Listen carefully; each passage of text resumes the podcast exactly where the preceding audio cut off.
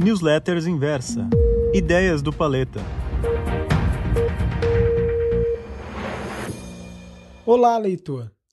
Não é de hoje que eu tenho dito que estamos diante de um movimento de transição secular de hegemonia econômica e, quiçá, de influência dos Estados Unidos para a China. Eu discuti exaustivamente esse assunto por aqui e eu sempre reforço os desafios de longo prazo para que isso aconteça, tendo em vista que os países ainda são altamente dependentes. Os Estados Unidos é e deve continuar sendo, por hora, um dos maiores importadores da China. Assim como a China, mantém a posição de segunda maior detentora da dívida pública norte-americana. Mas essa foto, ela está mudando. Olhando em evolução, é possível notar que a China tem buscado formas de diminuir essas amarras.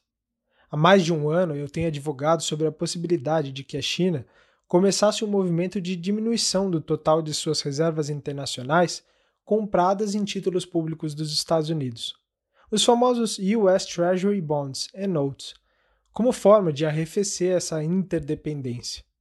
E de fato isso tem acontecido. Desde 2019, quando a China ainda figurava na primeira posição como maior detentora da dívida externa dos Estados Unidos, aproximadamente 17%, o montante das reservas alocadas em dólares caiu de 1.113 bilhões de dólares para 1.073 bilhões de dólares registrados em junho de 2020. Ou seja, o governo chinês se desfez de mais de 40 bilhões de dólares de títulos norte-americanos. E de acordo com as recentes declarações oficiais em veículos do governo chinês, em condições normais de temperatura e pressão, é natural que as reservas em treasuries norte-americanos caiam para algo como 800 bilhões. Ou seja, a gente poderia ver mais de 200 bilhões de dólares em venda. E eles reforçaram ainda, nesse último comunicado, que sobre maiores estresses diplomáticos, o montante de vendas poderia ser substancialmente maior. Bom, mas o que isso significa? Uma venda dessa magnitude poderia gerar diversos impactos na economia global, tendo em vista que a conversão desses títulos flutuaria para outros ativos, como o próprio ouro, que tem sido um dos veículos de alocação do volume de vendas recentes. Afinal de contas, todo Banco Central busca alocar as reservas do seu país em moedas estáveis e conversíveis, como o ouro tem sido há um punhado de séculos.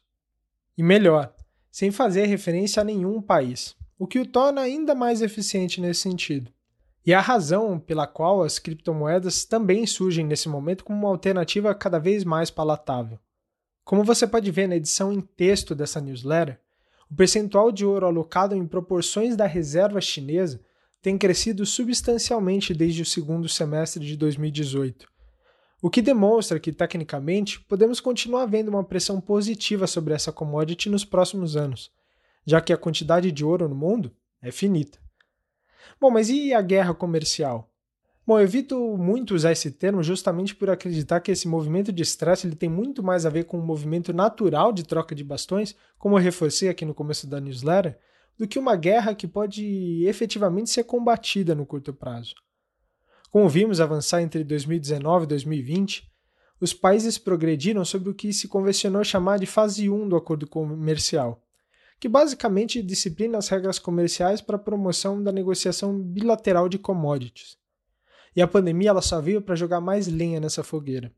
Com juros em queda na China como forma de estimular a economia doméstica no pós-pandemia, o que temos visto nos últimos meses é um movimento de valorização na canetada da moeda chinesa, o renminbi, contra o dólar norte-americano, estimulando assim a importação de bens primários, que favorecem, portanto, a montagem de estoques e dão maior margem à China para se posicionar diplomaticamente. As consequências? Bom, as consequências desse movimento é o risco fiscal e a inflação.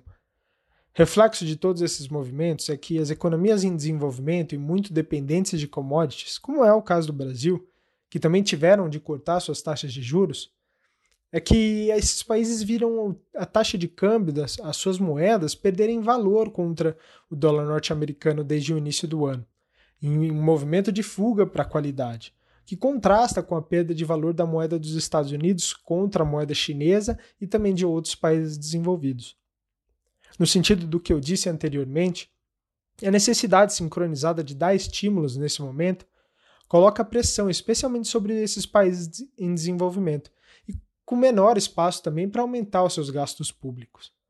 E é aí que entra a relevância do que eu falei na edição da semana passada sobre a inflação.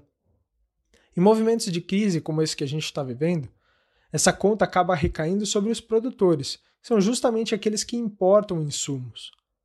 Para você ter uma ideia, o IGPM, ele mede, que mede a variação do preço no atacado, apresentou uma variação de 4% no mês passado, quase o dobro do acumulado pelo IPCA, que mede a cesta do consumidor, nos últimos 12 meses. Porém, à medida que a economia vá se recuperando gradualmente, é natural que essa conta comece a ser paga também pelo consumidor final, com esse equilíbrio ele sendo feito através do aumento de preços, ou seja, aumento da inflação. Pelo aspecto sincronizado e também particular dessa crise recente, esse movimento ele tende a ser a realidade de grande parte dos países, o que torna esse efeito ainda mais difuso. Então, o que fazer diante dessa situação? Bom, claramente eu sugiro que você compre um bocado de ouro. Eu vejo assimetrias nesse momento muito mais favoráveis para a compra de ouro como reserva de valor do que na compra do dólar norte-americano. Eu sugiro que você compre de 3 a 5% do seu patrimônio em ouro por meio de fundos de investimento. Como você vai pesar isso vai depender muito do quanto o seu patrimônio está em risco. E se você precisar de uma ajuda, você pode contar comigo, com a Dara Chapman e o Nicolas Merula para encontrar o melhor veículo para você lá na série Fundos Expert. Eu vou deixar um link aqui para você especial na edição em texto dessa newsletter. Portanto, não seja teimoso. Faça o que os chineses estão fazendo. Eles têm acertado muito mais do que errado nas últimas décadas. Bom, um forte abraço e espero que você tenha uma ótima semana. Tchau, tchau!